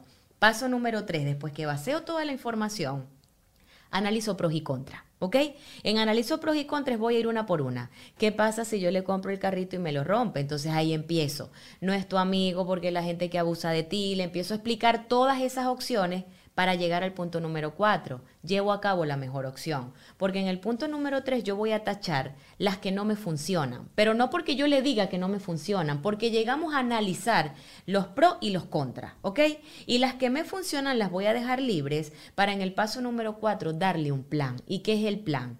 Que ese niño se vaya al otro día al colegio con una maleta empacada de herramientas y sepa qué hacer ante una situación puntual. Y si eso no me funcionó, regresar para buscar otra opción, pero ir con un aprendizaje para sentir que yo puedo. Esto tiene una explicación. El autoestima de un niño sube no cuando tú le dices cosas bonitas ni le dices que eres un campeón. Cuando tú con acciones le enseñas a mejorar lo que no sabe hacer en cinco áreas de su autoconcepto. Todo niño tiene cinco áreas del autoconcepto, familiar, físico, académico, social y emocional. Cuando tú trabajas esta estrategia, le estás ayudando a su autoconcepto emocional y social, porque le estás dando la herramienta de que él se sienta capaz de aprender una estrategia que le permite enfrentar sus propios conflictos. Miren, yo les voy a decir O una sea, cosa. Yo voy a decir una cosa. Yo voy a diseñar un curso Ajá. Porque hay que entender que los padres disfuncionales, y no me incluyo en eso, y tú tampoco, No van a cambiar. no van a escuchar lo Somos que estás diciendo. No, lo que están es lo que pueden procesar la montaña de información que nos estás dando, porque es brutalmente bueno. Vamos a ver cómo hacemos para que la gente escuche esto. Miren, este programa esto es usted lo tiene que grabar en su playlist. hay que verlo cinco Este programa veces. se lo tiene que compartir a todo el mundo para que lo grabe No, en este su playlist, inicio, porque esto no, esto no le entra a uno en la primera que uno lo escucha. No, no, y las frases Eh, para Pero uno sabes son- que ya ustedes están haciendo mucho desde aquí, porque la, la educación es la clave para muchas cosas. Sí. Y así como está el papá que no lo acepta y no lo ve, también está el que no lo sabe. Y por eso todos los espacios que buscan educar en este tema brindan luz al camino. A la larga todos vivimos en sociedad y necesitamos que estos mensajes se sepan por nuestros hijos. Mira, y, y voy, voy- sigo retomando esta cosa del bully porque estamos hablando solamente de la víctima y el victimario. Pero resulta que hay niños que pueden ser víctimas de unos, pero pueden ser victimarios de otros. Porque no son esos niños que siempre se dejan montar la pata encima, porque el, el mío en cierta forma es como así. O sea, él tiene como conducta de poder sobre uno, pero tiene la, eh, la debilidad con otros. Sí, pero vamos a porque el nuestro no es bullying. Para nada. No, no, no. Claro. No es bullying, pero porque no es un niño bullying, porque nosotros le, le estamos Claro. muy encima. Pero sí notas, y, y lo digo para aprender, porque es que si uno no pone límites o no entiende lo que está pasando, se te puede ir de las manos de la noche a la mañana y sobre todo cuando entran en la etapa de la adolescencia. Tenemos, la, la- tenemos el miedo que eso podría pasar. Ok. Claro, claro, que, Claro. lo que estás asumiendo desde tu experiencia Ajá, y no es real. O sea, no es real todavía. O sea, no está pasando. no es Claro, real. claro, pero yo, yo estoy poniendo esto, yo digo siempre que yo juego del abogado del diablo, ¿ok? Porque Ajá. la idea es que la gente aprenda y hay una diversidad y hay miles de matices y nada es blanco y negro, hay grises. Y ahí el niñito que tú ves, no, es que él este es mayor y le pone la pata encima, pero cuando él se siente guapo y apoyado, él es el que empieza a echar bromita, sin ser un agresor, hacer cosas, Ya. co- ah, pero Sí. ¿Cómo manejas esa situación, por ejemplo? Sin manejarla, porque eso se necesita en la vida. Ok. Siempre van a haber personas que se van a, que van a permitir y otras que van a comandar. El equilibrio perfecto de un niño es saber dónde puede ejercer su liderazgo, donde él puede ordenar o donde puede dirigir, lo aprovecha, pero donde siente sumisión a obediencia se minimiza. Entonces, eso se llama asertividad. La asertividad es una estrategia, es una habilidad de inteligencia emocional que es hacer va- valer tus derechos de una forma democrática o de una forma pasiva. El que el que carece de asertividad se la montan. El que el que tiene el que tiene muchísima asertividad es autoritario, impone, pero el que lo tiene en equilibrio flexibiliza según su contexto. Eso que tu hijo está presentando es una habilidad que se necesita para la vida. Modúlala, porque es lo mismo cuando hablamos de que un niño es imprudente. Quizás esa imprudencia te molestes a ti, pero el niño que probablemente tú ves imprudente, yo lo puedo ver como un niño espontáneo, creativo, o probablemente las madres llaman mi hijo es intenso. Todo depende, el vaso se ve medio lleno medio vacío, porque donde tú ves intensidad, probablemente yo puedo ver creati- yo puedo ver constancia. Hay habilidades que necesita un niño para sobrevivir. Esa es una. Foméntala, modúlala, pero no la elimines, porque van a ser parte de su repertorio para vivir cuando llegue a la adolescencia. Por eso yo pregunto, para que me bofetee, porque la gente aprende así. Uno tiene que preguntar, así la pregunta suene obvia. Miren, yo no puedo creer que ya tenemos una hora hablando. No nos vamos a lanzar los cinco temas el día de hoy, pero antes de irnos al Patreon, yo quiero hablar de crianza. Y quiero tocar el tema de la crianza porque hoy en día las redes están llenas de esta crianza consciente, de esta crianza permisiva, dice, "Ah, la pero gente están- que creció sí. con la paleta y con la correa y con la chancleta, dice que por eso el mundo está como está y resulta que el mundo está como está porque somos nosotros los que venimos de la crianza de la chancleta. Correcto. ¿Qué va a pasar con los que estamos criando ahorita? Lo vamos a ver en 20 años más adelante. Eh, pero yo no creo que la crianza de la chancleta haya hecho un mundo mejor. Eh, y yo quiero en- entrar un poquito, primero para definir y que la gente entienda qué es la crianza consciente, crianza permisiva o cómo es que realmente se llama o como uno debe llamarla. Ok, voy a hablar de los basamentos. Es imposible que yo toque un tema infantil si no entiendo el cerebro, porque es que el cerebro es todo. El de entender el cerebro de un niño y lo que él trae nos ayuda a entender su funcionamiento y su conducta. Entonces, vamos a entender algo. Eh, yo me casé, tuve hijos, no estoy traumatizada. ¿Qué tanto tema con el tema de la crianza de antes? Si a mí cuando yo era pequeña me crió mi hermana mayor, me encerraban, mi mamá no me dejaba pasar una y aquí estoy. Me gradué, tuve hijos y sí, me casé. sí. Y me siento Te lo dice la persona que sale de la consulta 10 minutos antes de hablar de un ataque de pánico. ¿Se entiende lo que quiero plantear? Exacto. Asocia que es funcional porque se casó, tuvo hijos y se no, graduó, vive, porque vive. Funcionó, no, pero sin claro. entender que muchos de sus ataques de pánico tienen que ver con todo el cortisol almacenado en ese cerebro de la infancia Claro. cuando recibía castigos y correctivos Claro. asumidos en la violencia, el encierro, el maltrato y todo lo que genera. Entonces, si bien las neurociencias nos vienen a mostrar algo hoy en día, nos vienen a mostrar que esas cosas que a ti te han enseñado porque somos víctimas de un sistema, así como cuando tú te estás, estás en- con el tema de tu habitación y de tu closet, y si tienes los dispositivos cerca y dices closet, te debieron salir ganchos, parales, porque nos, nos escuchan, ¿ok? Y al escucharnos nos muestran lo que queremos que consumamos. Somos víctimas de un sistema en general, y más del mercadeo. Pero partiendo desde allí, lo mismo aplica para todo, porque en el momento en que tú te conviertes en padre, empiezas a leer un montón de libros que la mitad no te sirve para mucho porque haces lo contrario a lo que leíste en ese proceso de formación. Y empiezas a escuchar sobre lo que es estimulación temprana, eh, todas las actividades que la mamá hace para estimular al niño en la barriga, Sí, ponerle sí, frío sí. calor, pum. Luego hablas de la sobreestimulación, que es, bueno, si es pequeño, niños que tienen 4 y 5 años y están en colegio, en soccer, en equitación, en 200 actividades porque hay que aprovechar el tiempo. Pero hoy en día las neurociencias nos dicen que la estimulación oportuna, y de ahí tienen sus orígenes la disciplina positiva, nos viene a mostrar que todo niño necesita, para poder crecer realmente eh, de forma inteligente y estable, sentir un estilo de apego tranquilo, seguro con sus cuidadores desde edades tempranas. Y esa premisa es la que nos ha bien educado en muchos temas, pero nos ha mal educado en otros. Porque exactamente de esa premisa que nos explica que un niño necesita desarrollar en los primeros años de vida un estilo de apego seguro con sus cuidadores. ¿Por qué? Porque cuando esto pasa, el cerebro de un niño sencillito hace más conexiones neuronales cargados de endorfina. En pocas palabras, el, combustible del cerebro de un niño de edades tempranas es la endorfina. Mm. Y eso cómo se segrega cuando mi mamá está cerca de mí, cuando acude a mis necesidades, cuando no me deja llorar por excesivas horas, porque esos entrenamientos del sueño que antes te decían, déjalo llorar tres horas, se sabe que le enseñan al niño a dormir, pero no gestiona la emoción, porque el niño tiene ansiedad porque quiere a su cuidador cercano. Pero de esto han hecho desastre, Mónica. Porque cuando tú entonces sacas un post o comentas algo de la importancia de, colocar límite, de no responder a una conducta inadecuada, de que todo niño eternamente sea la época que sea, necesita normas para saber qué se espera de él y límites para saber hasta dónde puede llegar, estamos viviendo entonces épocas donde los padres están siendo adoctrinados. Y les das terror hablar de temas en público porque en este momento, con el tema de la lactancia materna exclusiva, si a ti se te ocurre decir que eres una mamá que no va a dar lactancia materna exclusiva, empiezan a mirarte mal porque eres menos madre, menos mujer y te llegan hasta decir que tu hijo no va a tener un vínculo contigo por no darle teta. Entonces vamos a entender algo. En el momento que yo como profesional te explico todos los beneficios que no, son, no, no se dudan, okay, son reales, de la lactancia materna exclusiva, pero te explico que también hay que tomar en cuenta el tipo de mujer que eres, tu vida, si trabajas, si no trabajas y todo el contexto que no es solo el hecho de dar lactancia materna exclusiva. Yo te estoy educando para que tomes las mejores decisiones, pero cuando te digo que si no le das teta, tu hijo no va a tener vínculo contigo, yo te estoy adoctrinando en una idea.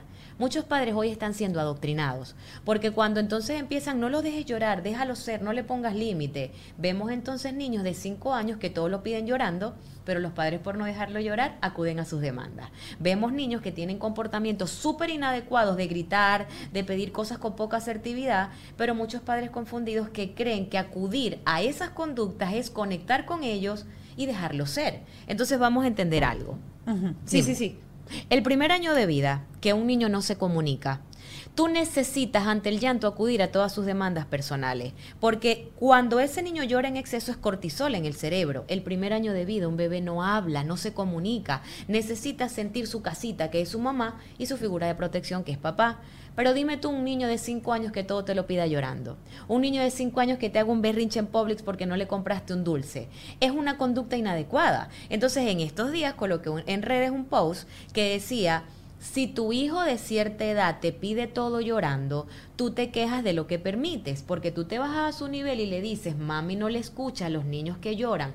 Cuando te calmes, mamá te entiende, porque tú con esa técnica estás haciendo autorregulación, lo estás enseñando a calmarse, estás conectando con él, pero cuando salga de la transición de la emoción.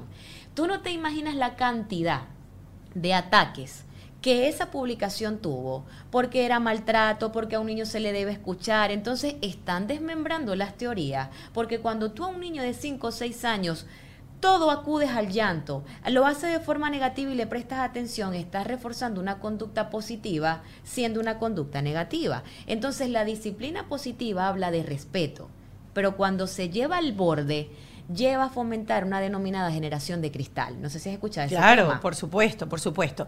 Yo quiero eh, preguntarte, este cambio de la psicología o que sea, de repente existe desde hace mucho y uno no lo sabe y lo que pasa es que ahora está de moda. Eh, según lo que yo tengo entendido, es que hay mayor conocimiento de cómo funciona químicamente el cerebro del niño desde que es un bebé hasta que va creciendo y por eso entonces entendemos que las pataletas son sencillamente desregulaciones, no es que el niño lo está haciendo con premeditación y alevosía, etcétera. Y hablar un poco de eso, porque yo siento que la gente no termina de entender por qué existe este cambio hoy en día, en donde es tan importante validar las emociones, en donde es tan importante hacer sentir al niño que está seguro y no aquella cosa eh, que ya voy a leerles un estudio de la UNICEF para, para seguir desarrollando este tema, que a la que fuimos sometidos nosotros o crecimos nosotros, en donde la mamá te da un chancletazo, mm. si te ponías a llorar te va a decir, ven acá que te voy a pegar para que llores de verdad, o sencillamente vete para tu cuarto, cuando termines de llorar me avisas y te ignoraban. A mí me hacían la ley del hielo. Mi mamá me dejaba de hablar por días y eso para mí era una sensación de abandono que entendí que era una sensación de abandono después de 30 años en terapia. Entonces es como un poco explicar a toda esa gente que considera que esto que se está haciendo ahora está generando una generación de cristal, ¿por qué hay gente que lo está haciendo de una manera que no es como para empezar a aclarar y entender el tema? Es que tú planteaste ahorita algo maravilloso. Hoy estamos viendo las secuelas del autoritarismo de la crianza de antes. En un futuro vamos a ver las secuelas de la crianza tan permisiva de hoy en día, porque todos son todos son épocas, todos son de alguna manera modismos o tendencias, pero vamos a ver el efecto que esto está teniendo en próximas generaciones, porque quizás sean personas con menos cortisol en el cerebro, con menos crisis de abandono, con menos heridas que tratar a nivel emocional interno, pero con muchas dificultades para relacionarse. Porque un niño que tú no le enseñas a crecer con la importancia de seguir una norma, de respetar un límite, es como una... Es, en la vida de un niño internamente, los límites y las normas son brújulas. Es como una brújula interna que te rige. Las normas te explican qué se espera de ti y los límites hasta dónde vas a llegar. Son necesarios eternamente, sea la generación que sea. Entonces aquí hay un punto importante. Cuando yo entiendo lo siguiente, los papás de antes no tenían habilidades para relacionarse. Nuestros padres lo hicieron lo mejor que tenían con lo que podían. Punto. No lo hicieron por maltratar. No entendían otra forma de hacerlo. Mm. Pero nuestros padres accionaban. Nuestros padres anteriormente accionaban, porque anteriormente un castigo tenía 30 días, si duraba 30 días, no era ni más ni menos, duraba 30 días. Hoy en día, este tema de la permisividad, del dejarlo ser, del ser más flexible, tiene un montón de padres confundidos. ¿Por qué? Porque si algo falta en esta generación de padres es límites y lo han malinterpretado con la disciplina positiva. ¿Y qué pasa con el tema de los límites? Cuando tú metes un pececito en una pecera, ese pececito se va a quejar de que qué fastidioso en esa pecera porque él quiere vivir, él quiere estar más cómodo cuando ve todo por fuera. Y ese pececito va a pasar la vida chocando con las paredes de la pecera, ¿ok? Y va a anhelar tomar mucho impulso para salir de la pecera y vivir como él quiere, a su aire libre, fuera de esa superficie. ¿Qué va a pasar si el pez toma mucho impulso y sale de la pecera? ¿Qué va a pasar si el pez sale? Va a morir porque necesita agua. El pez va a morir porque quejándose o no, gustándole o no, necesita ese espacio para vivir, porque eso, esa pecera y sus paredes eran los límites que le permitían seguir con vida. Los niños necesitan los límites para vivir, pero cuando los padres no se los colocan pensando que hay que dejarlos ser, tomar sus propias decisiones, porque ¿cuál es un ejemplo claro de disciplina positiva que han mal, mal formado? Si yo estoy en una ciudad donde hace frío, y tú vas a salir y si sales sin abrigo te vas a enfermar y mi trabajo como padre es cuidarte porque tú no tienes la madurez y la responsabilidad para entender lo que es bien para ti porque eres un niño, yo te puedo decir, Mónica, escoge cuál color de abrigo te vas a colocar y nos vemos en el carro. No te estoy diciendo colócate el abrigo, que quizás era lo que nuestros padres nos decían, chocaban con la norma, el autoritarismo sin dejarnos ser pero dejarnos ser en un matiz de un contexto con estructura. Porque cuando yo te digo, decide qué color de abrigo te vas a colocar, te estoy dando una norma asertivamente donde tú vas probablemente a participar escogiendo el color, el modelo o cómo te quieres vestir. Te estoy dejando ser, pero dentro de una estructura. No se trata de si quiere o no salir con el abrigo, que no se lo ponga. No se trata de si quiere comer o no, que no coma. No se trata de si quiere hacer la tarea o no, que no la haga. Porque es ahí donde está la línea muy delgada entre padres que reaccionaban, que accionaban en nuestra época y la generación de padres de hoy en día reacciona. Y te explico por qué. Porque cuando entonces no, que hay que decirle las cosas y hay que explicarle. Las neurociencias nos vienen a decir lo siguiente. Yo soy tu hijo y yo estoy jugando videojuegos. En el momento que estoy jugando videojuegos, yo estoy, yo estoy recibiendo shot de dopamina a mi cerebro, porque los videojuegos, el electrónico, los juegos generan un placer en el cerebro del niño. Cuando el niño está jugando o haciendo algo, la está pasando bueno, está recibiendo sensaciones estimulantes en su cerebro. Escuchó, vete a bañar. Los padres creen que funciona como ustedes lo ven si ya le dije que se meta al baño, ¿por qué no lo hace? Si ya se lo digo todos los días, ¿por qué no va? Porque tengo que repetir lo mismo 20 veces si es una rutina. Cerebro, lóbulo, ¿se acuerdan? Prefrontal, lógica y la razón. ¿Cómo funciona el niño? Así. Ok. Yo escucho, me hago el loco, porque me faltan 10 minutos para pasar al siguiente nivel. Estoy recibiendo shot de dopamina, a mí me alegra más y me conecta con la emoción porque los niños, escúchame esto, primero sienten y después piensan. Tú al dar la consigna estás pensando y después sintiendo. Él no está aplazando el sentir porque como niño lo rige. ¿Qué va a esperar entonces? De aquí a que mi mamá me grite, yo me voy a meter a bañar porque me da tiempo cinco minutos de yo poder jugar. En el momento, una mamá un día me dijo, ¿por qué él hace todo cuando él sabe que yo voy a ponerme en marcha? Estoy cocinando, le digo vete a bañar. Estoy cocinando, vete a bañar. Cuando escucha que voy al cuarto y que ya vengo subiendo las escaleras, veo al niño desnudo en el baño. ¿Por qué tiene que esperar que yo vaya por él para que lo haga? Sencillo, porque tú le diste un límite, tú le enseñaste una reacción. En el momento en que escucha la puerta, en que escucha tu grito, en que escucha a la mamá que amenaza con la chancleta, en que escucha cualquier cosa que tú generaste como el límite, él lo va a esperar para ponerse en, marcha.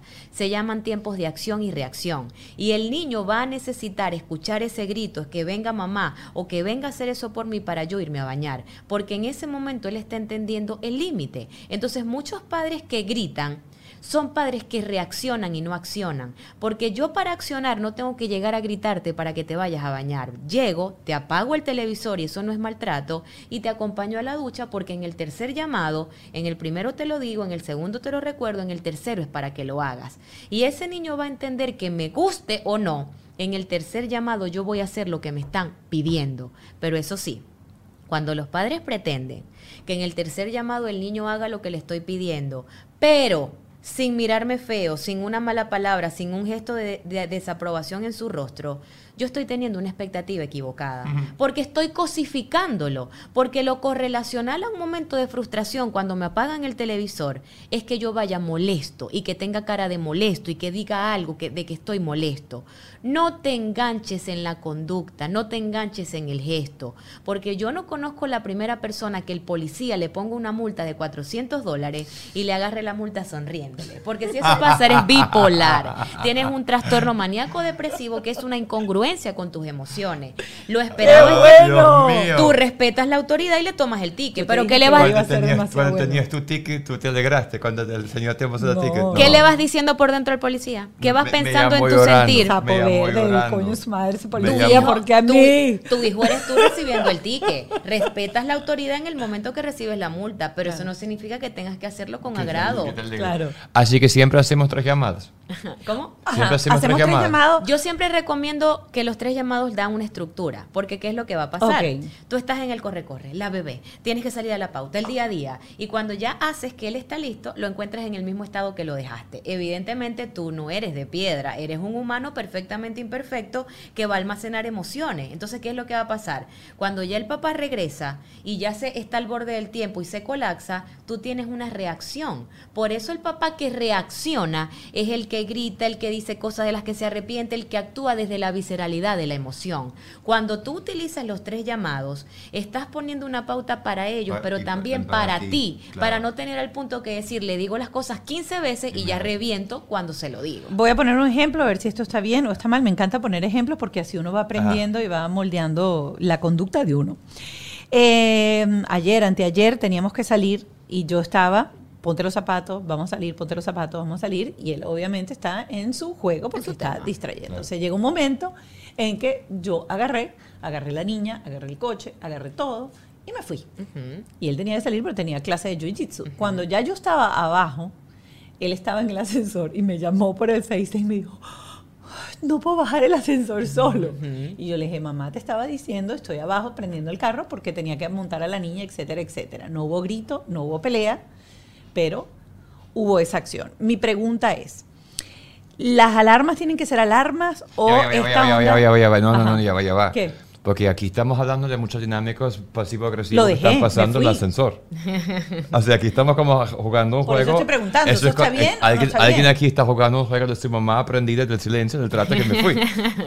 ok, les explico lo siguiente. qué bueno, qué bueno, me encanta esto. Okay. Me encanta. palo, Mónica. No hay evidencia de que el castigo educa. El castigo era lo que nuestros padres nos enseñaban, ¿ok?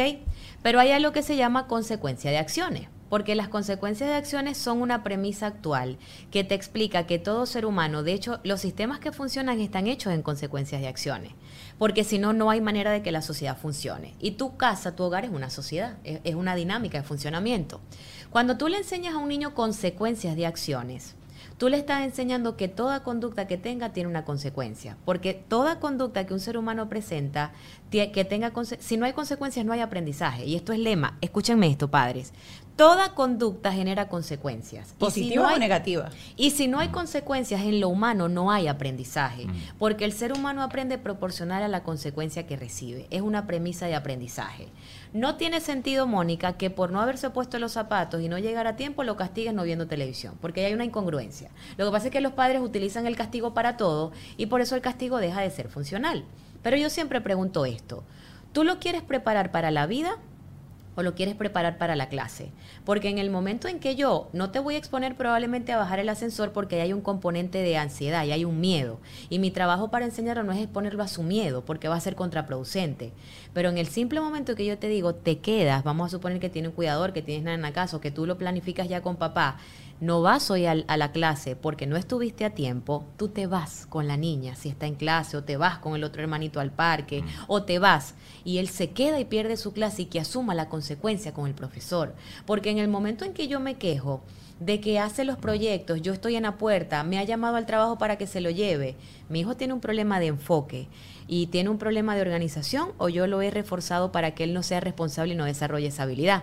Porque en el momento en que sale mamá gallina o mamá ambulancia a solucionar todo por él para que quede bien con el profesor, no le estoy enseñando a asumir la consecuencia de sus acciones. Entonces, ¿qué, Ay, esta semana con la tarea. Ah, ¿qué es qué una bueno, consecuencia bueno. de acción? Él obviamente se va a quedar porque él tiene una conducta aprendida, tú Claro. siempre lo vas a esperar. El día que él asume su consecuencia y la llamada termine con un te quedas, me voy a la actividad con la niña y mañana hablas con el profe y arreglas tu tema Claro. porque tú fuiste el responsable, al otro día va a estar listo a tiempo. Porque la cosa es, la, terc- la tercera llamada es, mira, ¿vamos o no vamos? Ajá. 10, 2, ¿no vas?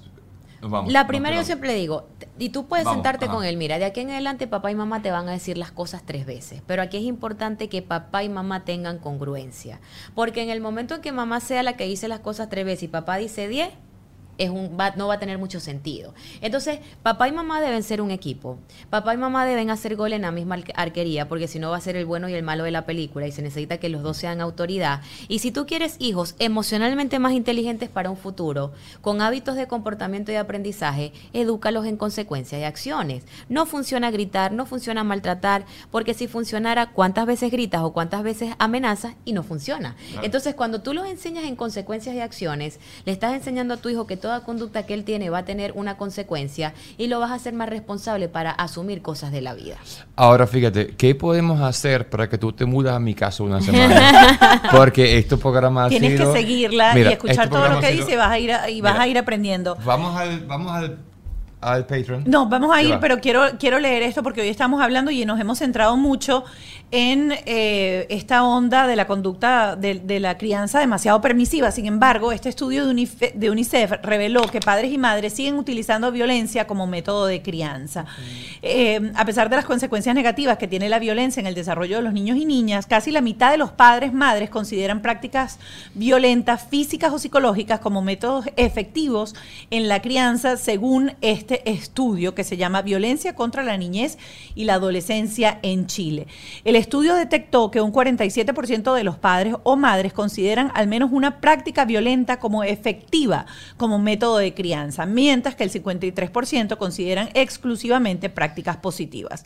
Además, establece que el bajo conocimiento de prácticas positivas, que sean realmente efectivas, implica que muchos padres o madres recurran a estrategias que se basan en un enfoque punitivo de control de la conducta de sus hijos o hijas.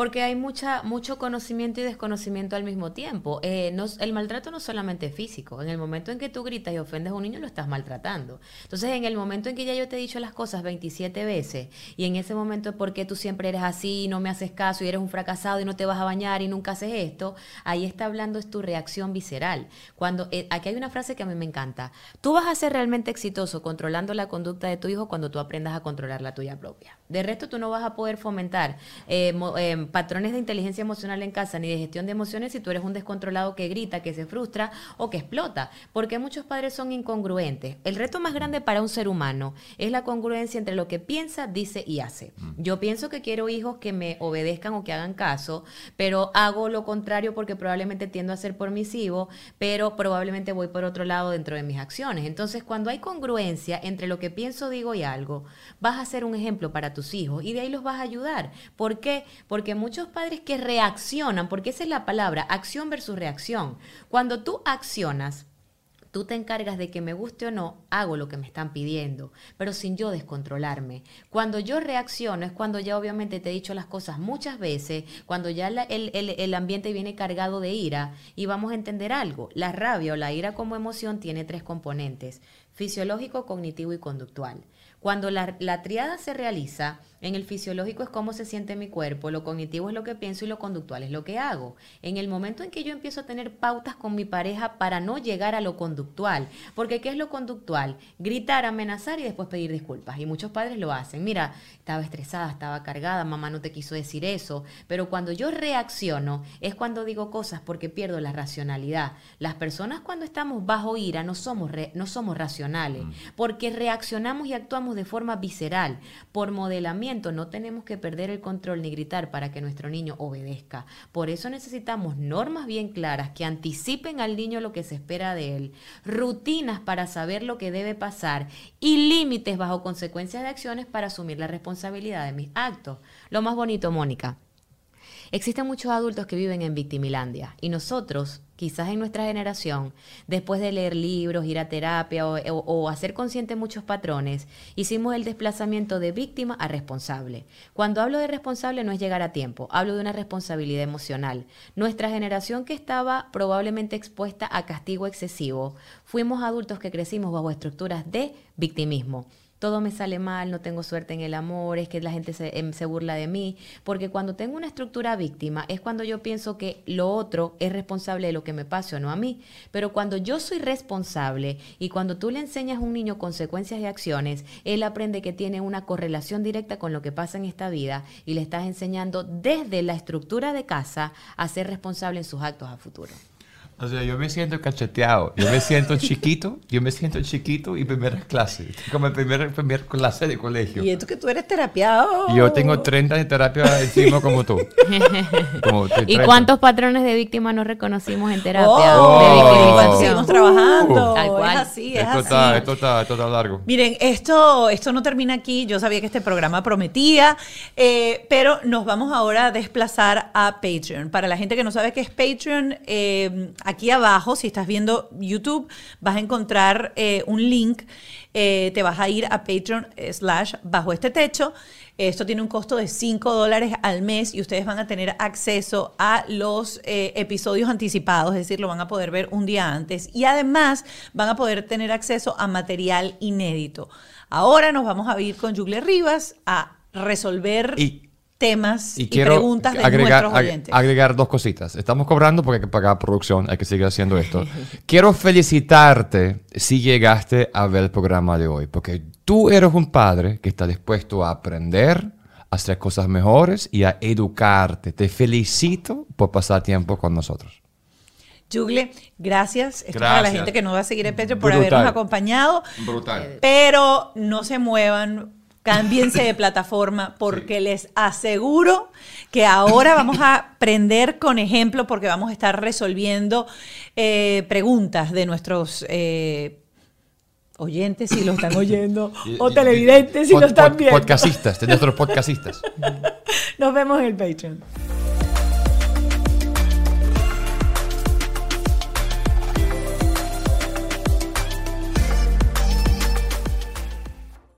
¿Estás listo para convertir tus mejores ideas en un negocio en línea exitoso? Te presentamos Shopify.